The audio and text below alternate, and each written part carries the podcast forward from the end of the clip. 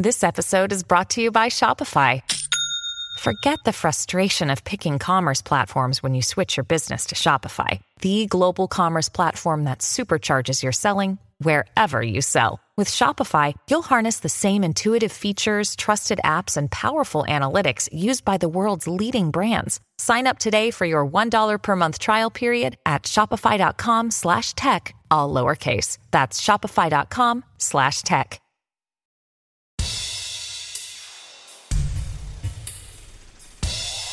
Olá, galera do bem, olá, trupe do Astral, sou César de Paula e esse é o Projeção Podcast. Hoje temos mais uma edição do Café Astral, voltando aí na da geladeira, que a gente estava lá congeladinho, fazendo umas férias aqui, que também precisamos, e botaram a gente no micro-ondas, botaram na água quente, botaram no air fryer, então estamos aqui descongeladinho, já fritinho para você.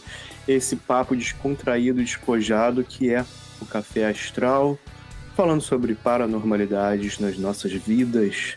E hoje temos pessoas que você já conhece aqui, essa mesa maravilhosa que eu vou apresentar em um momento para comer aquele bolinho com café quentinho, mas antes eu gostaria de te lembrar que está na hora de você vir conosco bater aquele papinho descontraído sobre as projeções astrais, o mundo espiritual e outras subjetividades e também é aquela hora de você pegar aquela aguinha sagaz, ir para o seu lugar preferido, seja fisicamente ou mentalmente, para curtir esse episódio que foi feito para você, você que curte os papos do sobrenatural e das percepções extrafísicas. E para bater esse papo legal e descontraído, hoje eu chamo aqui duas pessoas maravilhosas que você já conhece, ouvinte também, né? Bem-vindo, bem-vindo, bem-vinda de volta. E eu vou chamar aqui primeiro o Vinícius Arcano, primeiro do tarô. Tranquilo, Vinícius? Fala César, fala Rodolfo, fala galera do bem, como estão todos vocês aí depois dessas férias congelantes aqui no freezer? Pô, nem fala, pior que tá frio de verdade aqui hoje. Mas é, ficar sem ver vocês foi congelante, tava com saudades. E também conosco o respeitável vereador de Sortilégios, Rodolfo Júnior. Beleza, Rodolfo? Fala César, fala Vinícius, como é que vocês estão, cara? Que saudade que eu tô de vocês, de poder bater esse papo sobre projeção, né? Porque vocês sabem que não dá para conversar com isso com, com qualquer pessoa, né? Eu tô entusiasmado para poder ouvir as novidades acumuladas e bora bater esse papo aí, eu também tenho coisa para contar. Boa, Rodolfo. Foi até bom você falar, porque de vez em quando eu me pego falando sobre isso com as pessoas estranhas na rua, e ficam me olhando assim, você tá maluco? Falar, é, é isso aí, é normal. Galera, é o seguinte. No ônibus, né? No ônibus, você já ouviu falar da boa palavra da projeção astral?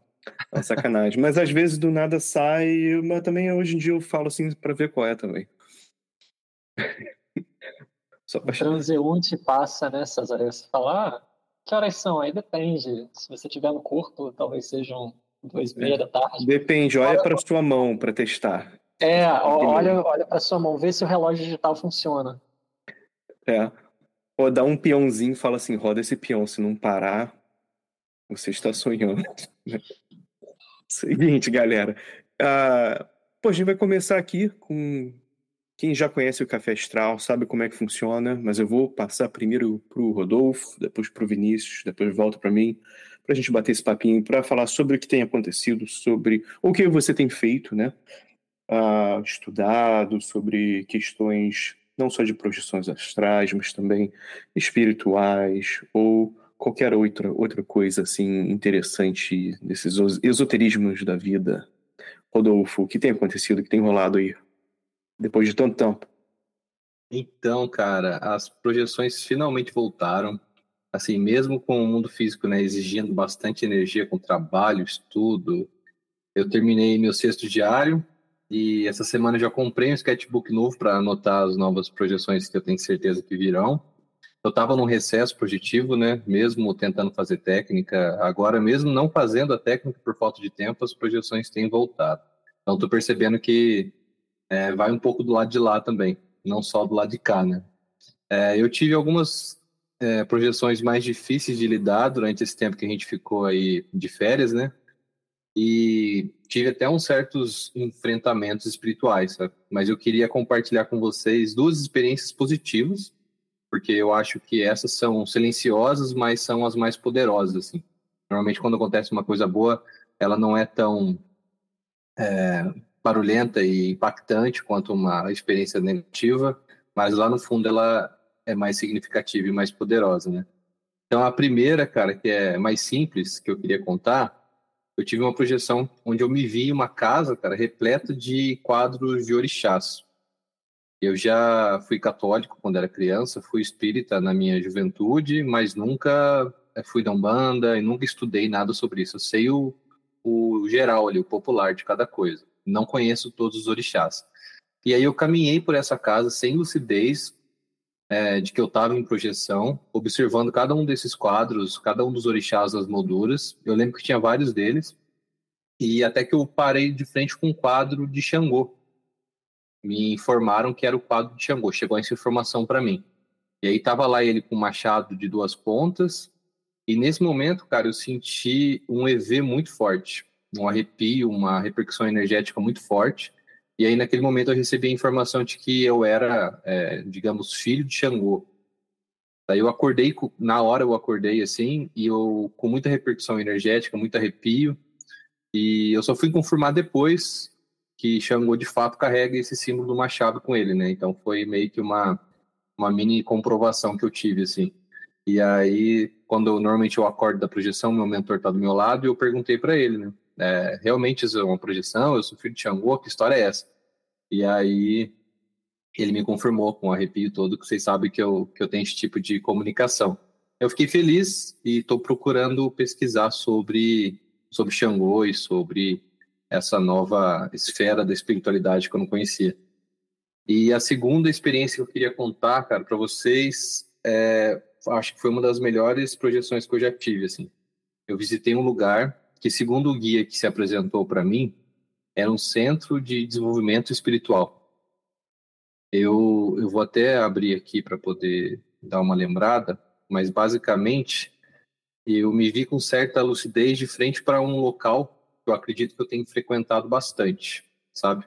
E aí eu vi o local de longe, que era um morro muito bonito assim, e no, lá em cima tinha uma construção. Logo depois corta, eu estou sentado numa varanda, já perto, ao lado desse edifício, que é, era um centro, sei lá, um edifício com quatro andares. E eu estava me sentindo muito bem, e eu comecei a ver muito detalhe nesse edifício. Eu falei, caramba, eu comecei a tomar lucidez e começar, comecei a, a me sentir bem e a, e a perceber que eu estava me sentindo bem. E eu olhei os detalhes daquela, daquela construção e aí eu fui tomando lucidez aos poucos até que chegou um rapaz, cara, o cara devia ter uns 3 metros de altura, sem brincadeira. E ele era, assim, muito bonito, a aparência dele era muito bonita, ele brilhava, ele, a luz dele era, era a cor da, da, da, pele, a roupa, o cabelo. Ele era, assim, uma, um ser muito bonito, de 3 metros de altura, mas era um ser humano. Ele se apresentou para mim e aí ele me disse: Você está precisando de ajuda? E aí ele começou a caminhar comigo. Nisso eu tomei lucidez. Só que eu tomei lucidez e senti que eu tinha que ficar quieto, que eu estava ali para aprender. Eu não estava ali para poder ficar fazendo perguntas. E nisso ele abriu, cara, na minha frente uma tela. Isso é bem, isso é bem da doutrina espírita, assim, nessas né? tecnologias futurísticas. Mas era uma tela transparente na minha frente e ele começou a me mostrar muitas palavras, muitos textos com imagens, gravuras, tal e eu, eu lembro de. Na hora eu estava entendendo muita coisa, mas quando a gente volta tem aquela, aquele fechamento, né? A gente não lembra tanto o que, que a gente aprendeu. Mas o que eu consegui trazer para o cérebro, né, para o corpo físico, era que ele estava me explicando sobre camadas. Ele estava até usando um termo meio que é, científico para pele, que era keratose, dermatose, alguma coisa assim com, com pele, que era camadas e estava me explicando que eu tinha uma camada a mais por estar encarnado. Então eles não tinham essa camada a mais e eu tinha porque eu estava encarnado, mas não necessariamente era o corpo físico. Né? Acho que pode ser também o corpo físico, mas parecia ser um, uma energia a mais que me envolvia ali e que me dava uma carapuça maior, digamos assim, uma carapaça maior, né? E depois disso, a gente caminhou por um jardim até chegar dentro desse centro E aí eu ele, foi nesse momento que ele me falou, isso aqui é um centro de desenvolvimento espiritual. E ele me disse que eu frequentava lá já com certa, né, com certa periodicidade assim, há bastante tempo. E a gente entrou meio que num, num laboratório onde estava vários enfermeiros fazendo exames em outros espíritos. E, cara, eu senti, a hora que eu entrei nesse ambiente, que era basicamente uma sala, parecia uma sala de hospital, assim, eu senti uma energia de coletividade e de, de, que as pessoas eram muito boas e muito simpáticas, sabe? Era um ambiente muito acolhedor, assim. E eles começaram a, a me mostrar o procedimento que é para encarnar. E me mostraram com uma imagem em 3D, cara, foi um negócio absurdo de ver, assim. Eles me mostraram um feto, bem pequeno assim mesmo, assim, um feto, sendo colocado dentro de um, uma espécie de casulo, e aí sendo enviado. Eu lembro de que tinha muita informação, mas quando eu voltei, eu não consegui lembrar de tudo, mas tinha muita informação. E aí depois disso me tiraram, é, fiz, é, enfiaram uma agulha no meu braço, e aí eu falei, ué, agulha, né? Isso é tão físico, tal. Pensei comigo. E na hora, um do, desses enfermeiros, digamos assim, falou: é, aqui ainda tem esse tipo de matéria, ainda, ainda tem esse tipo de materialidade, e a gente precisa tirar e colher essa amostra do seu corpo. E eu achei aquilo absurdo, porque para mim eu estava no mundo espiritual, tudo etérico, tudo transparente, mas não, tinha uma certa materialidade ali. Mas depois disso eu acordei, e o que mais me chamou atenção, cara, era para a beleza do lugar, e não era uma beleza como a gente está acostumado aqui, ah, eu fui num lugar muito bonito, com uma paisagem bonita, não. Era como se tudo fosse mais perfeito, no sentido de não tem como aquilo ser melhorado. Então a arquitetura era uma arquitetura perfeita, a vegetação era uma vegetação perfeita, a luz que emanava das coisas era perfeita. E esse cara, que depois eu fui descobrir que chama Rafael, o nome desse cara de três metros de altura, ele também tinha toda essa. Ele pertencia àquele lugar, mas ele parecia ser. ser é, tá numa hierarquia superior ali. Né? Não necessariamente ele mandasse, mas ele tinha outro trabalho. Então, e eu lembro também que ele era o único com 3 metros de altura. Os outros tinham basicamente a minha altura, assim. E eu fiquei feliz de ter esse tipo de experiência, já concluindo, né? Para não estender muito, porque eu estava pedindo bastante para ter experiência positiva, porque eu só tinha chabu para resolver, é, espírito para poder tirar de casa e de familiar e tal. E aí eu falei, não, me levam para um lugar bom. E realmente me levaram, sabe? E depois que eu voltei, cara, eu fiquei sentindo a sensação do lugar e a energia do lugar por uns 30 minutos ainda. Eu lembro que eu fui tomar banho, fui tomar café e eu ainda estava sentindo aquilo. Aí quando começou a sair, eu comecei a perder o contato com aquela energia, a repercussão energética começou a ir embora. Aí eu até fiquei triste, eu falei, nossa, eu sei que eu não vou conseguir lembrar o quão bom é estar tá lá, mas eu, eu guardei essa informação, falei, eu vou gravar, vou registrar que eu estou me sentindo muito bem e que é o tipo de energia que eu não consigo, um tipo de sensação que eu não consigo passar para frente, sabe? Eu não consigo descrever. Era um bem-estar, assim, absurdo. E olha que lá ainda era um lugar que tinha matéria, teoricamente era um lugar denso ainda, né? Mas basicamente é isso, eu estou tendo esse tipo de projeção, estou fazendo técnica para poder voltar para esse centro e ver que eu consigo, o que, que eu consigo aprender lá. Ô, Rodolfo, primeiramente eu queria dizer Saravá Xangu. Cara, que maneiro. Tem coisas aqui que daqui a pouco eu vou falar, parece que a gente combina, velho, porque a gente não tem se comunicado tanto já tem meses, né? Às vezes as coisas que a gente posta não tem ligação nenhuma com isso. Então é interessante aí coisas que acontecem. Daqui a pouco eu entro aí na minha parte para falar sobre isso. Mas eu achei super interessante essa conexão que você estava tendo aí, né? Ah, com esse orixá. E, cara, muito interessante, né? Orixá aí do trovão e tal. Bem maneiro. Daqui a pouco eu te conto uma história aí. Tem a ver com isso. Mas, antes disso também queria falar. Parece que lá fora do videogame tem agulha, né? Então. videogame da vida aqui no Matrix. É, então, eu achei, eu achei muito doido aquilo, achei doido demais. Falei, como assim agulha? na hora já me explicaram, não, calma, aqui ainda tem isso. E sei isso lá. a gente não... precisa para se conectar aí nessa parada que vocês chamam de vida. Isso aí, tô brincando, mas, cara, achei, achei maneiro, cara. E eu achei legal que você, como sempre, né, tá aí anotando e E até dar um aê, né, do Silvio Santos, ia dar aquela. Ah, que eu fiquei animado quando você falou, pô, as projeções voltaram, porque é muito maneiro, porque para quem não, não sabia disso, né, se você é ouvinte novo e o Rodolfo estava passando por um tempo aí que não estava tendo projeções, mas as projeções do Rodolfo são, são bem ah, profundas, então é muito legal saber que, que elas estão acontecendo de novo. Às vezes também a gente precisa, né, daquele recesso ah, projetivo, também às vezes é importante. Algum comentário, Vinícius, antes de entrar na sua parte? A primeira coisa que eu pensei é que Xangô é o orixá da justiça, né? Engraçado, né, Rodolfo? Refletir sobre isso. Deixa aí no ar. Filho. É. Deixa aí no ar para o ouvinte. Mas. É, é poderoso, né? Como, como a, falando sobre a sua segunda experiência, como fica, você falou, ficou uma meia hora tendo essa sensação forte, né? É, uma das, vocês sabem, né? Eu sempre falo disso. Dessa minha questão, ah, é sonho lúcido, ah, é saída do corpo, não sei. É, e às vezes um dos critérios que eu tomo é, é o quão impactante é depois que você acorda, né? É, entrando já no meu relato que tem a ver com isso, eu estava também há muitas semanas, acho que até uns dois meses sem ter uma experiência. É, muitas coisas acontecendo, mudança de trabalho, mudança de cidade, várias coisas para serem resolvidas materialmente. Mas há algumas semanas eu resolvi voltar a experimentar, né, com uma abordagem um pouco diferente, uma técnica um pouquinho diferente que é simples e demanda pouco tempo, eu ia poder fazer sem maiores problemas e voltar a anotar os sonhos para começar a recuperar a memória.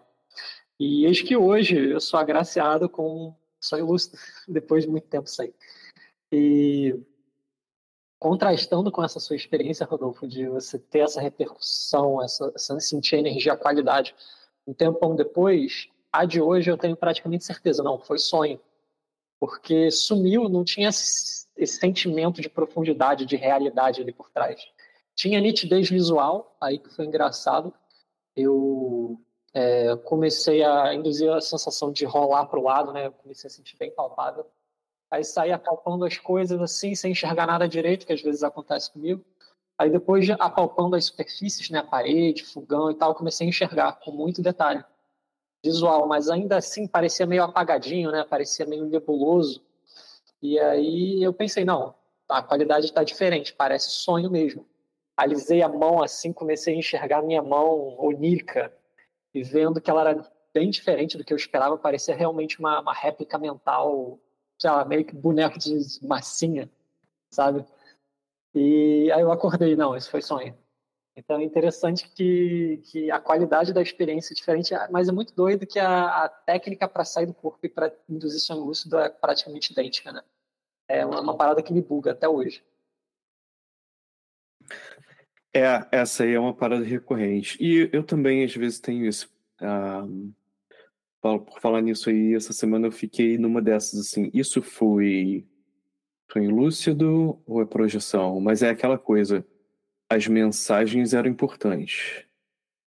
Tinha umas meio nada a ver, a, como a gente gosta de falar na minha família, meio Siri com Todd. Tipo, não tinha nada a ver uma coisa com a outra. Aí, tipo, tudo bem, né? Mas também vai entender.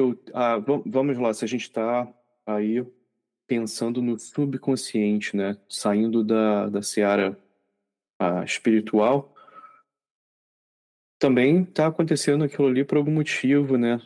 Ah, por que está aparecendo aquilo ali? O que você está tentando processar, digamos, né? Então tá, tem essa parada também, né, Vinícius? Ah, eu achei legal. É... Fala aí. Não, é, eu concordo. É, tem coisas que são relevantes e vêm de fora da gente, tem coisas que são relevantes e vêm de dentro.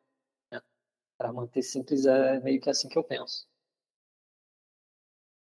Cara, eu até fico com essa impressão. Será que as coisas de nada a ver são meio para constatar e mostrar? Ó, a coisa importante era aquela outra coisa ali. Isso aqui é tão doido. A outra coisa que você está comparando, a, como eu falei, o Siri com o Todd é tão doido que você vai olhar para o outro e falar, pô, o outro é importante. Esse aqui eu não entendi porra nenhuma, né? Tipo, o que, que é isso?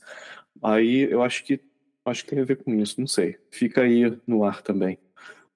Para Você Cara, eu, eu, acho que no, eu acho que no final das contas, a gente só vai ter certeza que foi uma projeção quando existiu uma, uma comprovação objetiva. Do tipo, ah, eu saí e vi que teve um acidente a dois quarteirões daqui. Depois você acorda e descobre que foi o mesmo acidente que você viu.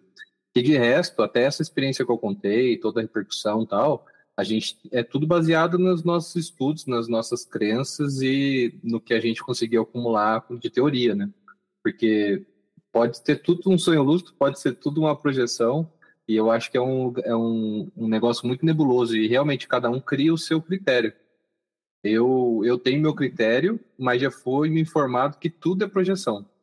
Eu falei, como assim? Não existe sonho? Ele falou, não, tudo é projeção. Eu falei, ah, então eu discordo. Eu discordei da, da, da entidade que estava falando para mim. Me desculpa, você Porque, desculpa, eu não estava, sei lá, passeando com o Zezé de Camargo e Luciano à noite, sabe? É o tipo de coisa que você fala, com certeza foi sonho. Mas acho que a gente só vai ter certeza mesmo quando acontece uma, uma, uma comprovação objetiva, assim, depois. Mas abraço aí, Zezé de Camargo, Luciano. Seguinte, coisa clássica aqui que a gente gosta de trazer, ou a gente, digamos aí, eu, uh, tipo, é o negócio de. Muita gente vai falar assim: ah, você está falando isso aí, você não sabe diferenciar porque você não está estudando.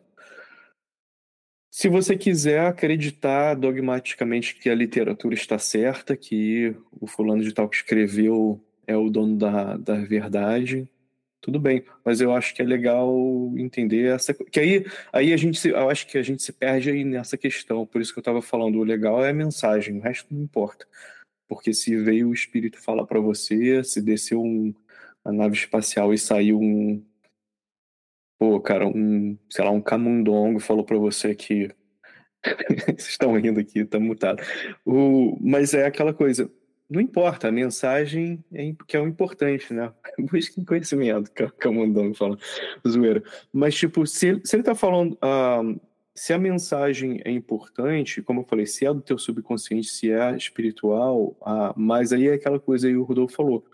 Quando algumas coisas acontecem, para ficar mais esquisito, né, para mostrar para você, olha aí, ó, realmente tem alguma coisa. Realmente do exemplo que você deu do acidente com detalhe, ah, mas qualquer outra coisa, né? Você teve aquela experiência detalhada, à distância, não tem como só apenas o teu ou ah, você ouviu um barulho muito distante e deduziu, o teu cérebro, né, teu subconsciente deduziu que era um acidente, mas aí você vai lá e tem todos os detalhes que estavam no teu sonho que não tinham como você processar aquela distância. Ou qualquer coisa que aconteça assim, né? Ou você prevê uma questão lá e tal. Aí é que eu, aí é que eu estava falando, o importante é por que, que você está recebendo aquela mensagem, como você vai utilizar ela, o resto, o resto é besteira, o resto meio que não importa muito, né? Porque eu acho que a gente se prende muito nessa coisa de, claro, a gente quer entender, pô, normal. Mas acho que tem limite porque senão você fica ali tentando reinventar né, o parafuso, mas o parafuso funciona. Então utiliza aquela ferramenta ali, né, cara? O meu cérebro naturalista, César, ele fica, meu Deus, temos, temos que mapear a realidade. é terrível. Ah, mapeia então. Mas o mapear não, eu não tenho problema nenhum com mapear, porque tem muitas vezes que eu me pego assim, realmente aquilo ali funcionou e tal. Mas e, uh, o problema é quando a galera cria leis universais que não existem. Isso aí que é ah, não, a preocupação. É. Cria lei, beleza, agora testa, vê se ela falha em algum ponto. se ela falhar, quer dizer que ela não é, é. universal. Vinícius, alguma outra coisa que você gostaria de compartilhar antes de eu passar a minha parte? É, outra coisa que eu tenho conseguido manter com bastante assiduidade é a minha prática de meditação e eu estou sendo acompanhado por um instrutor mas bem mais experiente do que eu em Vipassana e tem sido bem doido como a, a prática prossegue e parece que você vai dar um upgrade na, na sua experiência. Ainda que as pessoas até pensem, ah, meditação não é para você chegar a algum lugar, mas esse ponto de vista ele tem seu valor dentro de um certo contexto, mas também tem valor do ponto de vista de que você está treinando certas habilidades de percepção e que você avança e tem estágios e tem tipo checkpoints, né, meio que gamificando a parada. E é interessante ver como, quando eu praticava sozinho, muitos anos atrás, eu chegava nesse, começava a chegar nesse ponto que eu tenho é, chegado mais frequentemente agora, eu achava que minha prática estava quebrando, que eu desaprendi a meditar, porque simplesmente o foco da atenção ele não fica mais do jeito que ficava. Você tem que reaprender a meditar de outro jeito. E trabalhar com esse instrutor está sendo bem instrutivo, está sendo bem bacana. Inclusive, eu acho que isso se reflete é, em outras experiências. Então, assim, meditar durante sono, dormindo, que de vez em quando rola. É uma parada que toca, né, tangencia de alguma forma, sonho lúcido, saída do corpo. Fora a percepção de energia espontânea durante a meditação também é, é bem curioso. Cara, muito bom. E essa questão que você tá sempre. Primeiro, o lance da Vipassana realmente é muito maneiro. Legal que você tá se aprofundando mais nisso, Vinícius. Depois a gente troca mais ideias sobre, sobre isso. E essa, coisa, essa questão de você falar de uma coisa que também é recorrente para você, de fazer meditação, né? Enquanto a, na projeção ou no sonho lúcido também é uma parada muito maneira é um sentimento muito bom para quem já passou por isso. Fica aí também como exercício para quem está começando. É uma, uma possibilidade, é uma coisa que você pode fazer quando você perceber que está lá, né, Vinícius? Fala aí, Rodolfo. Cara, é exatamente isso. A, eu, a gente até acho que é difícil comentar. Acho que não sei se a gente já comentou sobre isso, dessa possibilidade de meditar durante uma experiência né, dentro do, do, próprio cérebro, né, ou sendo sonho lúcido, ou na projeção. Mas é, eu já tive a oportunidade de fazer isso uma vez, e o que eu posso dizer é, no corpo a gente tem a consciência, a gente consegue até expandir um pouco a consciência, dependendo do nível da, da meditação e da concentração, mas fora do corpo isso é muito mais fácil. Então imagina você conseguir entrar num estágio de expansão da consciência já sem a limitação do corpo né, ou ser a limitação ali da, da vigília, é, é um negócio muito bom de, de se fazer. Também aconselho. Mas esse, esse, lance que o Vinícius falou de conseguir sentir energia enquanto está né, fazendo a meditação, é doido porque eu fico, eu fico pensando no próprio conceito de energia, a gente não consegue achar uma palavra melhor, né? Porque às vezes você sente uma energia neutra, às vezes você sente uma energia positiva, às vezes você sente uma energia negativa, mas eu fiquei pensando nessa pobreza de vocabulário que a gente tem em relação ao mundo espiritual, ao mundo paranormal, digamos assim, porque é de fato, eu, eu, fico anotando, eu tento buscar uma energia, às vezes eu coloco um magnetismo, mas não é muito bem magnetismo, presença, mas não é muito bem presença, e energia parece que de fato é a palavra que mais cabe a esse tipo de sensação, porque a gente não está sentindo com os sentidos normais que a gente tem no corpo físico, né, os cinco sentidos, é simplesmente uma informação pelo sentido de que tem algo ali e eu estou sentindo determinada, determinada sensação. Eu achava que é, era um equívoco nosso por causa da que a gente adotou o termo energia, porque quando o espiritismo e teosofia nasceram, a gente estava nesse período da ciência de começar a estudar eletromagnetismo e aí usar como analogia esse tipo de coisa. É, só que a experiência, a, o primeiro estado vibracional full power que eu tive, falei, não, vou chamar de energia mesmo. Porra, não tem o que, cara, parece uma eletricidade correndo no corpo. Não tem o que chamar. Mas aí eu pensava, pô, mas será que isso é, é digamos assim, um fenômeno, uma aparência que acontece na consciência ou é algo real? Estou fazendo aspas aqui para o ouvinte que não está vendo. Algo real, né? algo tangível de alguma forma, algo externo a percepção, algo externo à consciência. E aí, depois daquele vídeo do Wagner Alegretti, não lembro se eu cheguei a mostrar para o Rodolfo, eu espero que sim. Tem um TEDx com o Wagner Alegretti, que ele comenta né, da, da pesquisa dele com proteínas e também com ressonância magnética, né? Que ele é, tem ali exame de imagem mostrando, pô, teve algum efeito bizarro que não deveria acontecer. Aí eu, ok, a parte do mundo natural, provavelmente, né? Tem, tem que ser é, replicado e tudo, mas indício de que deve ser parte do mundo natural mesmo. E nessas tradições, pô, yoga, algumas vertentes do budismo que trabalham com energia, mas a versão higienizada que a gente é, encontra no Ocidente hoje meio que torce o nariz para isso.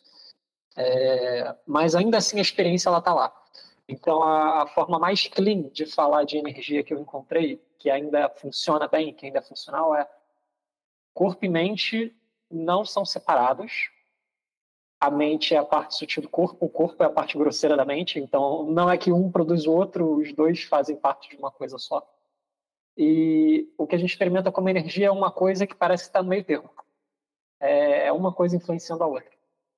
E sobre essa questão de a gente ver como positivo, negativo e neutro, quando eu começo a perceber energia com Vipassana, geralmente é quando eu estou monitorando o que chamam de Vedana, que é a característica da sensação, se ela é agradável, desagradável ou neutra.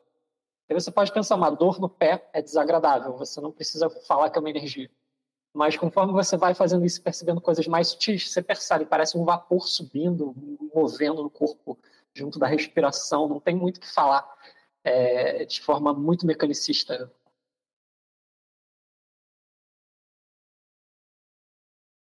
Rapaz, a gente está falando aí sobre energia, tá aqui na minha pauta também para falar sobre uma coisa, até essa, essa, questão aí recorrente da energia, não energia, é a é, pranatis, tudo e a coisa do magnetismo, eu estou fazendo uma coisa interessante, vou falar com vocês já já, mas antes eu queria perguntar, Vinícius, você que é das biologias, você já ouviu falar no, uh, no uh, parece que a gente sempre fala, né, o maior órgão do corpo humano, a pele, né?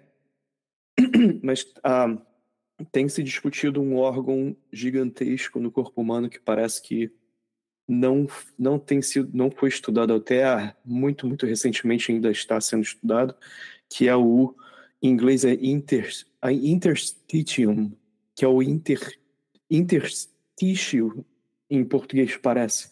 Você já ouviu falar sobre isso, Vinícius?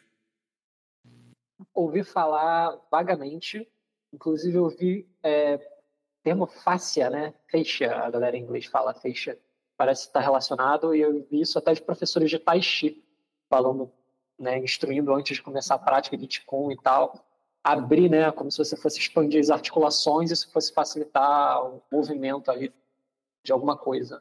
Exatamente. E, e, como é que fica essa história de como assim tinha um órgão gigantesco no corpo que a gente não tinha percebido?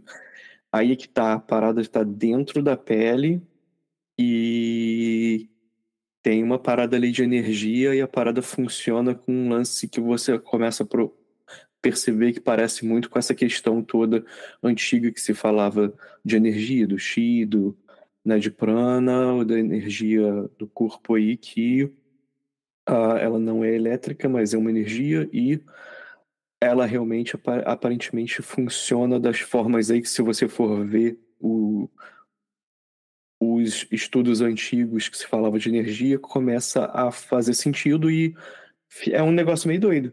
Mas assim, a gente, eu não estou falando isso para falar assim, olha aí, a ciência dando suporte.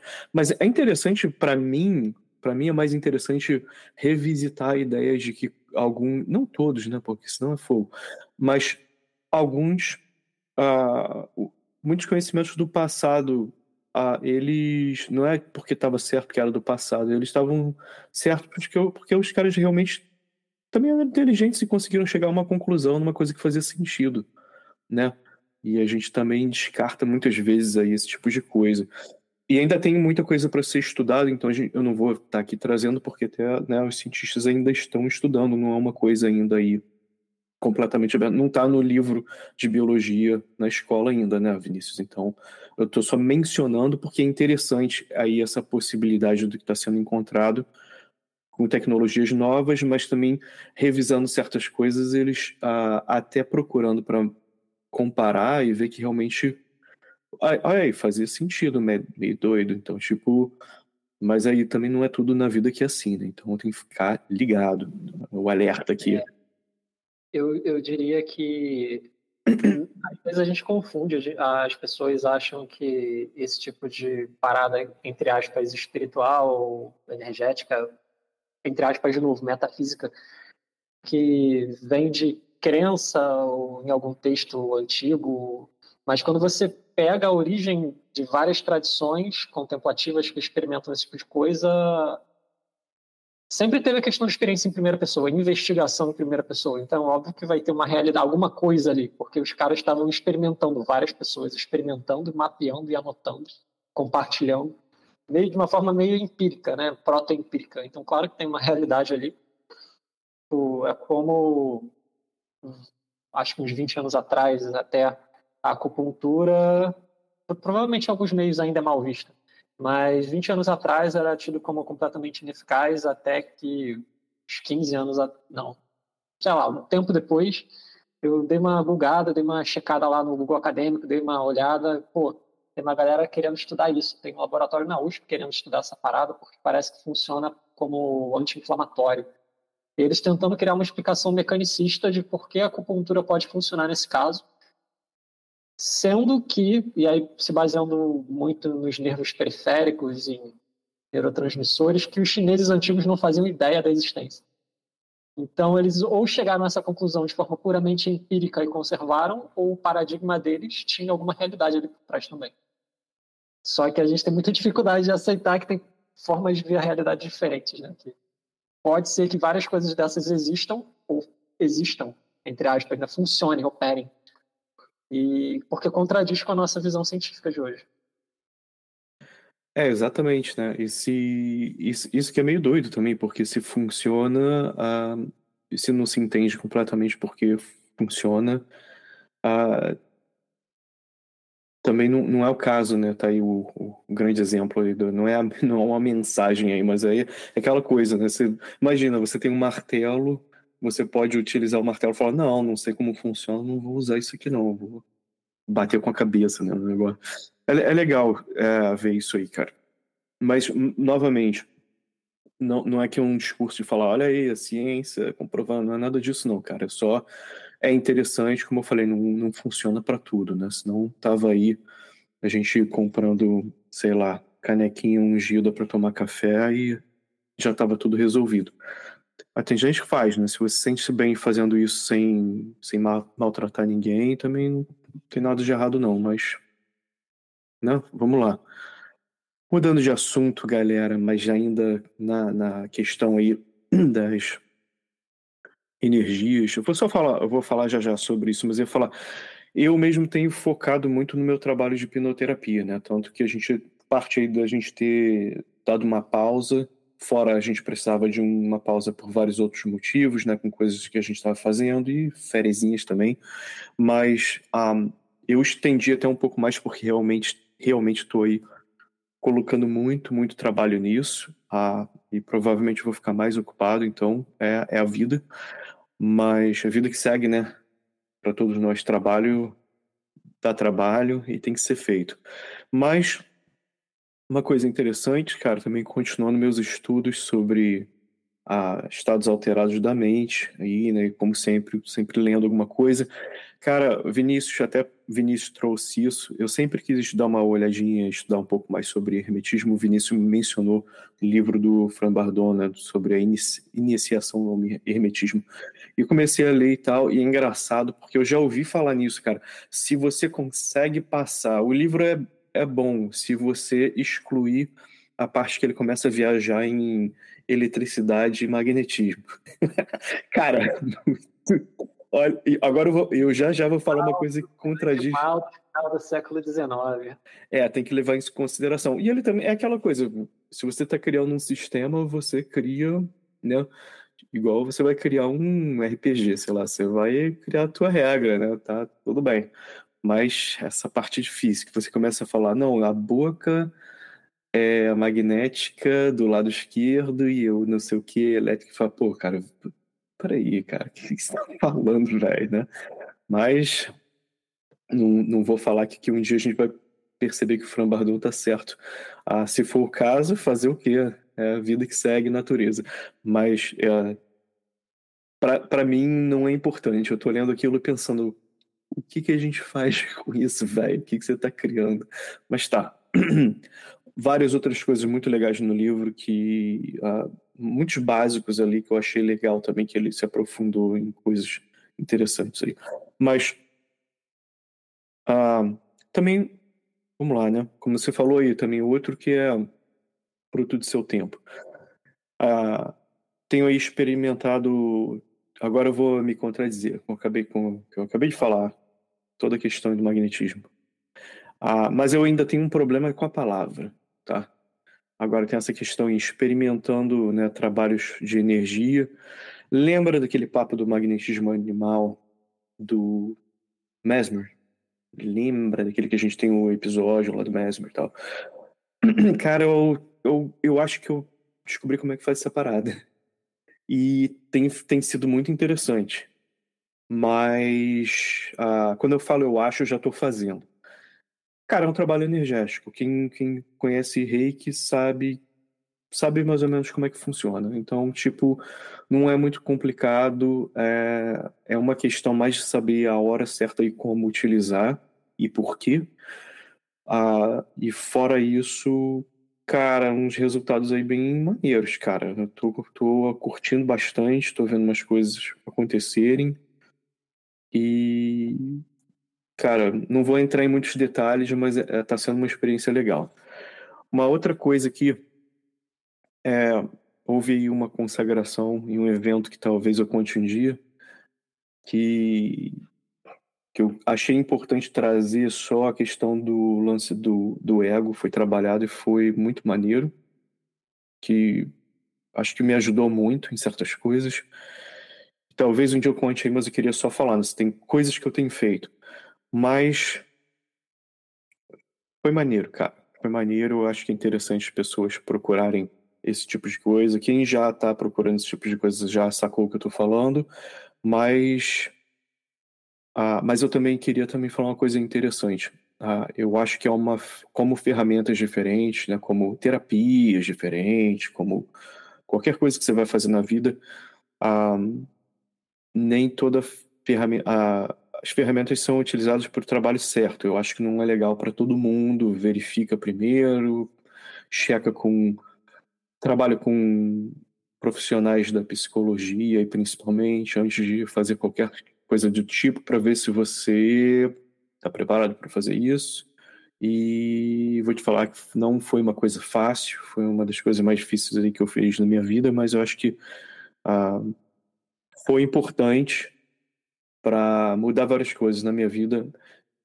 Mas o mais doido é que quando aconteceu comigo, eu fiquei achando, sério, que besteira, por que, que eu fiz isso? Gastei meu tempo, foi uma perda de tempo, mas depois olhando para trás, não foi. Então, fica, fica a dica aí, entendedores entenderão, sem entrar em detalhes. E, mas é aquilo, não, não é bolinho quente, gostosinho com café ou chazinho o bolinho de chuva da vovó. Foi brabo. Você vai ver o pior de você mesmo e tudo de uma vez só. Horrível. Então é interessante uh, saber isso. Porque muita gente às vezes quer fazer. É aquela coisa, a gente está aí na vida com as nossas questões, nossos problemas. Até o trabalho da hipnoterapia tem, tem umas, uns paralelos com essa questão aí. As pessoas estão querendo pagar muitas vezes para ter uma experiência legal e resolver a vida delas, tipo, comprar um, um docinho, né, e ficar tudo bem. Cara, a vida não é assim. É para você sair de ciclos difíceis, você tem que encarar os teus traumas, cara. Encarar o trauma não é, não é legal, pô. Isso aí não é, né, não é, sei lá, sábado à tarde. É difícil, pô. É difícil pra caramba.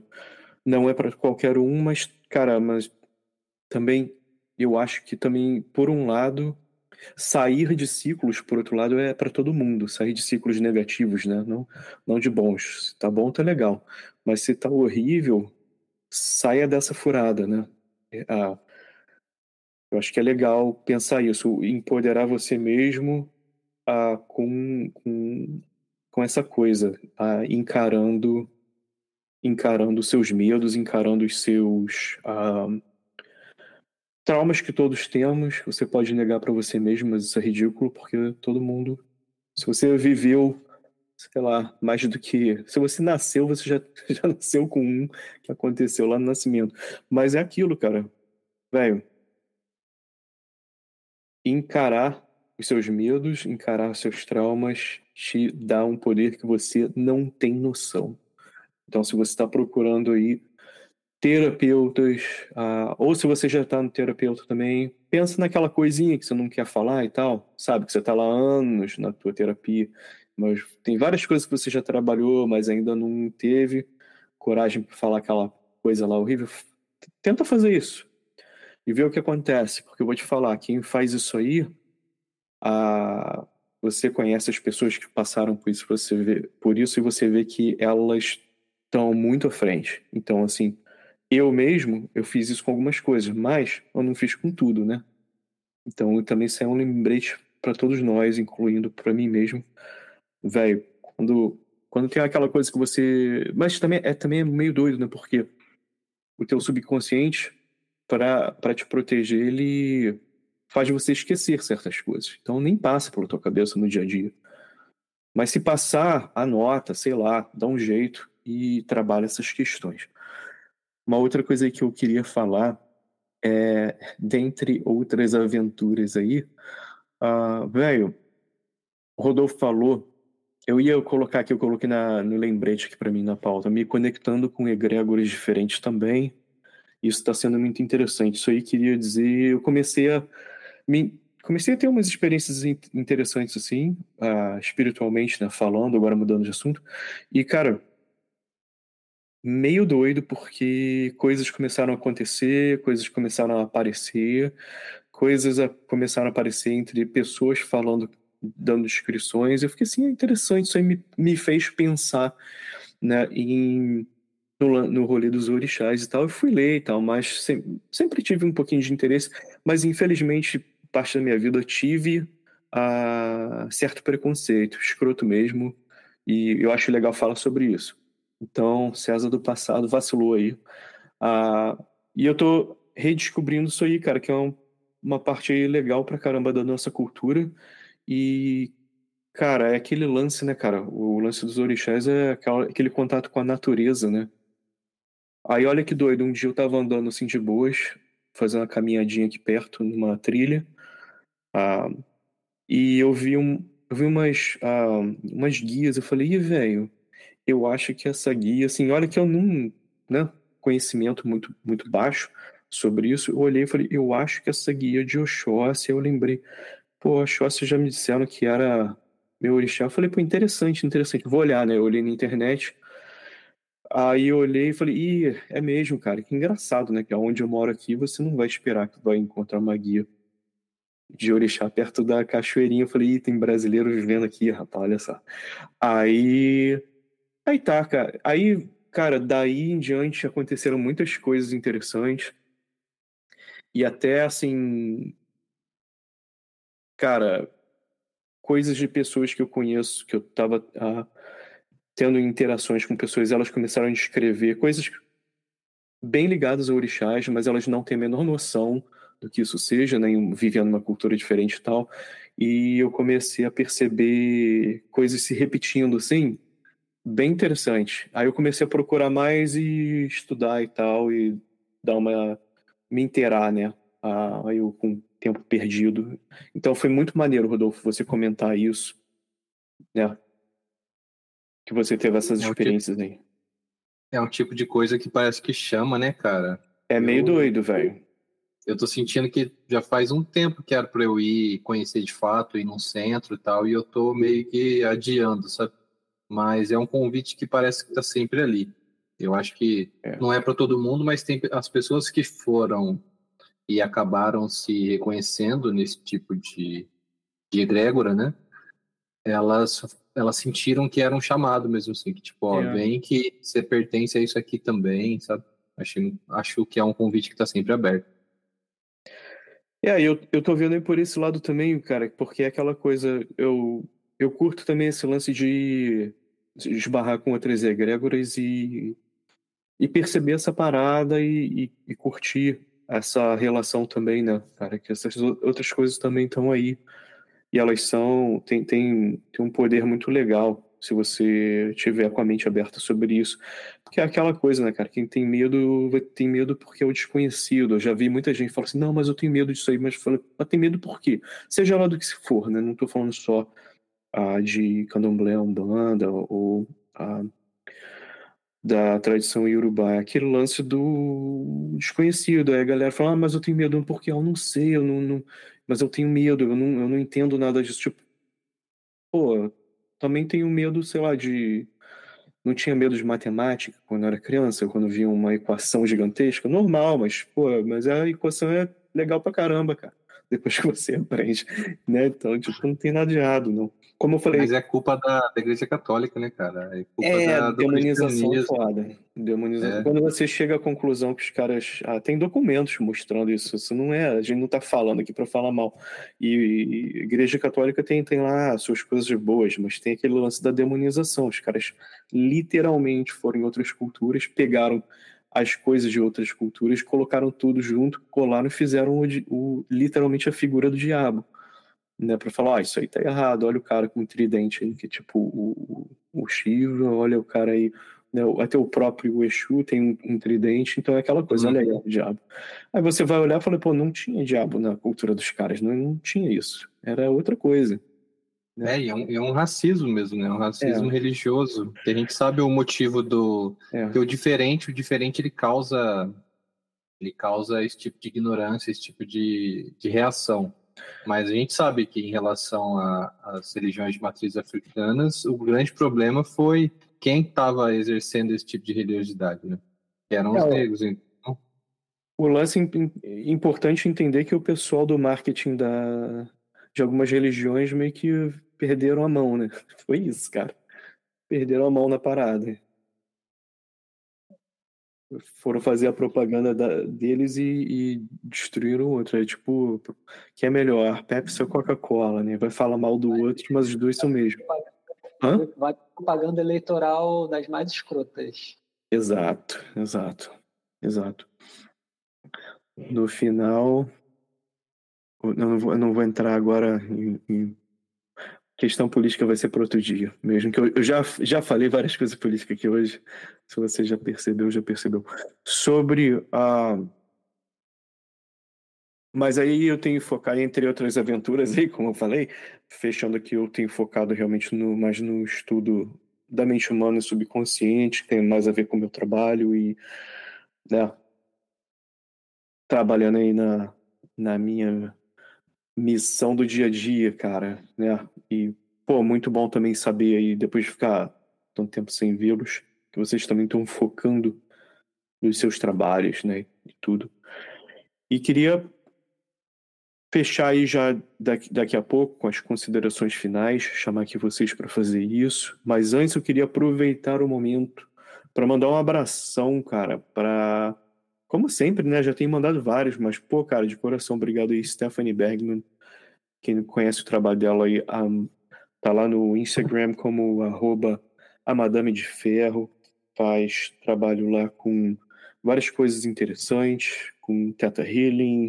Um, tem alguns outros trabalhos muito novos aí, depois dá uma olhada lá nas coisas dela, mas ah, tem uma questão lá do mapa que ela tá fazendo que é muito legal e trabalho do tarot também. E obviamente também queria falar da arroba Psiquiartem, né, que é a Laila Ferreira, que faz aqui o trabalho com a gente nos episódios de tarot. Um abração, também verifica lá o trabalho dela. Queria mandar um abraço para essas duas campeãs aí.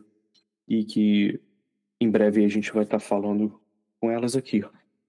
Principalmente a Laila, né? A gente vai estar tá fazendo um próximo episódio do tarot na continuação do nosso especial.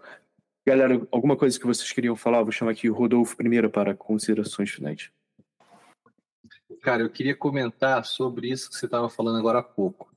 É um, é um, é um tema meio pesado, assim, essa questão do eu, a questão de enfrentar os traumas e sair dos ciclos, mas eu acho, eu estava tava refletindo aqui conforme você estava falando.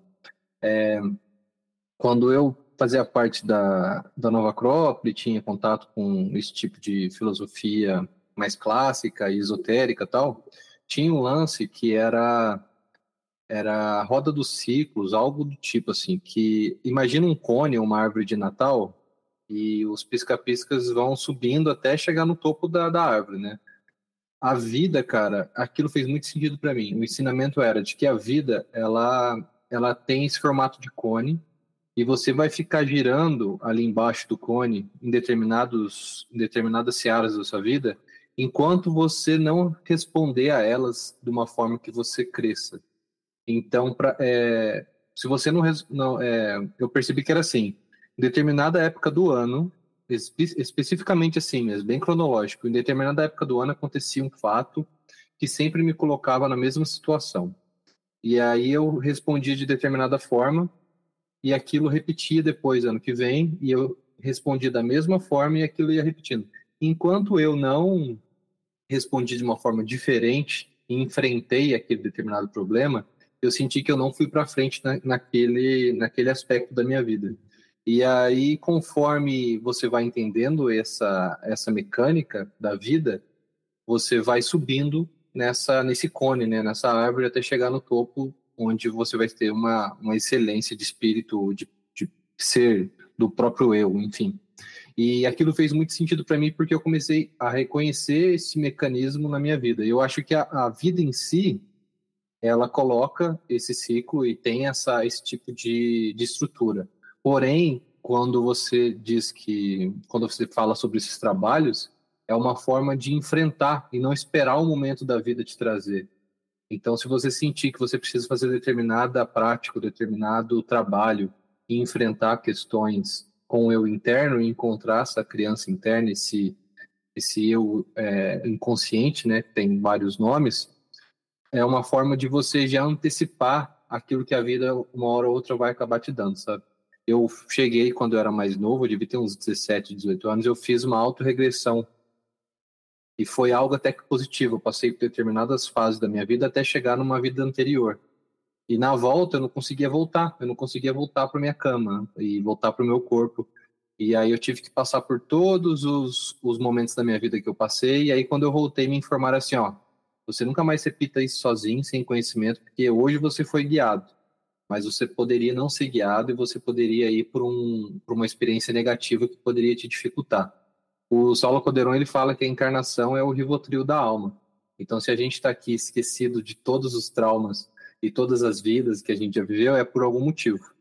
E aí eu acho que esses momentos onde a gente deve confrontar e descobrir quem a gente é, no que, que a gente está errando, no que, que a gente está sendo uma pessoa horrível, né? Porque todo mundo tem os seus, os seus podres, o seu lado negativo e tal. E aí eu acho que esse tipo de trabalho nos leva a entrar e entender essa estrutura e poder crescer, sabe, como pessoa. Eu fiquei refletindo sobre isso, eu falei, cara, é, é exatamente isso. É, enfrentar traumas e ter contato com o, com o interno, a vida vai te dar isso, mas você também pode correr atrás se você sentir essa necessidade, sabe?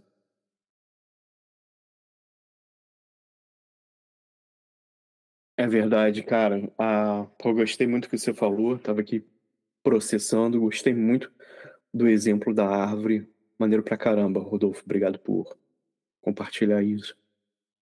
Rivo, Rivotril da alma foi, foi engraçado. É isso, né, cara? Isso aí. Vinícius, considerações finais. Cara, Rodolfo, muito, muito bom o que você falou. E eu reconheci na minha vida momentos também de repetição de padrões em que mudou a partir do momento que eu mudei a minha forma de me portar. No meu caso foi mais gradual, mudava um pouquinho, a situação mudava um pouquinho, mas ainda era muito parecida, ia mudando até dar um basta e a vida realmente mudar. É, às vezes parece que a gente vive no jardim pedagógico, né? Nós somos as crianças do jardim de infância.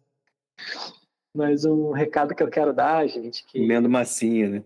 É, comendo massinha, enfiando caneta na, na orelha, no ouvido. Putz, é pedra no, dentro do ouvido. Ah, no nariz, né? nossa. É, o César mandou um abraço aqui para a Laila, para arroba psiquiarta no Instagram.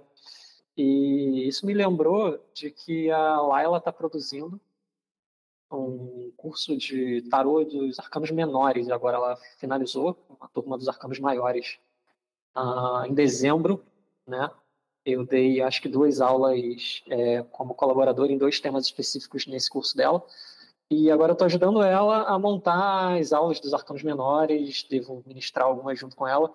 E vai ficar bem bacana. Então, quem tiver interesse em conhecer arcanos menores do tarô, dá uma olhada lá no Instagram da Laila, arroba psiquiartem. Cara, muito maneiro. Fiquei interessado também e fica ligado aí, ouvinte. Se você curte a tarô, tá aí, né? Porra, cara, é uma oportunidade muito maneira para aprender. E, e, cara, é, é aquela coisa, né? Eu acho que isso é importante. Você pode ler e aprender sozinho, pode demorar um tempo. Negócio, assim, tenta aprender a tocar guitarra ou, ou violão sozinho, mas vai fazer com um grupo de pessoas que você vai estar tá escutando, ter aula, ter as sacadas e trocar ideia com os outros estudantes, teus camaradas, qualquer coisa que você for fazer na vida, cara, isso é muito maneiro para aprender mais e vai desenvolver muito mais rápido. Cara, com essas mensagens eu queria dar aquele abraço muito grande você que já é ouvinte há muito tempo e está aqui com a gente. Se você quiser trocar uma ideia, como sempre, mande suas mensagens para o nosso Instagram lá, o Projeção Podcast, arroba Projeção Podcast, uh, vários outros canais. Você já tem uma noção de como encontrar a gente, mas é aquela coisa. Se você é novo aqui, muito bem-vindo, muito bem-vinda, muito bem-vinda por estar aqui com a gente. Muito maneiro trocar essa ideia. Em breve a gente está trazendo outros episódios interessantes, como sempre. E vou avisar aqui que a gente está trocando o nosso formato. Em vez de semanalmente, a gente vai começar a trabalhar aqui mais uh, de cada. quando a gente tiver a fim de gravar. Mas vamos dizer que provavelmente que cada duas semanas é, é, é aqui o nosso propósito. Mas é aquilo, né? Que a gente está fazendo esse trabalho aqui porque a gente gosta uh, e a gente curte muito também estar tá aqui com você que está sempre escutando com a gente. Se você tiver outros inputs, alguma coisa que, que você quiser bater um papo com a gente ou alguma sugestão de tema, entre em contato conosco. Um grande abraço e aquilo, nunca se esqueça. Continue viajando para encontrar a si mesmo.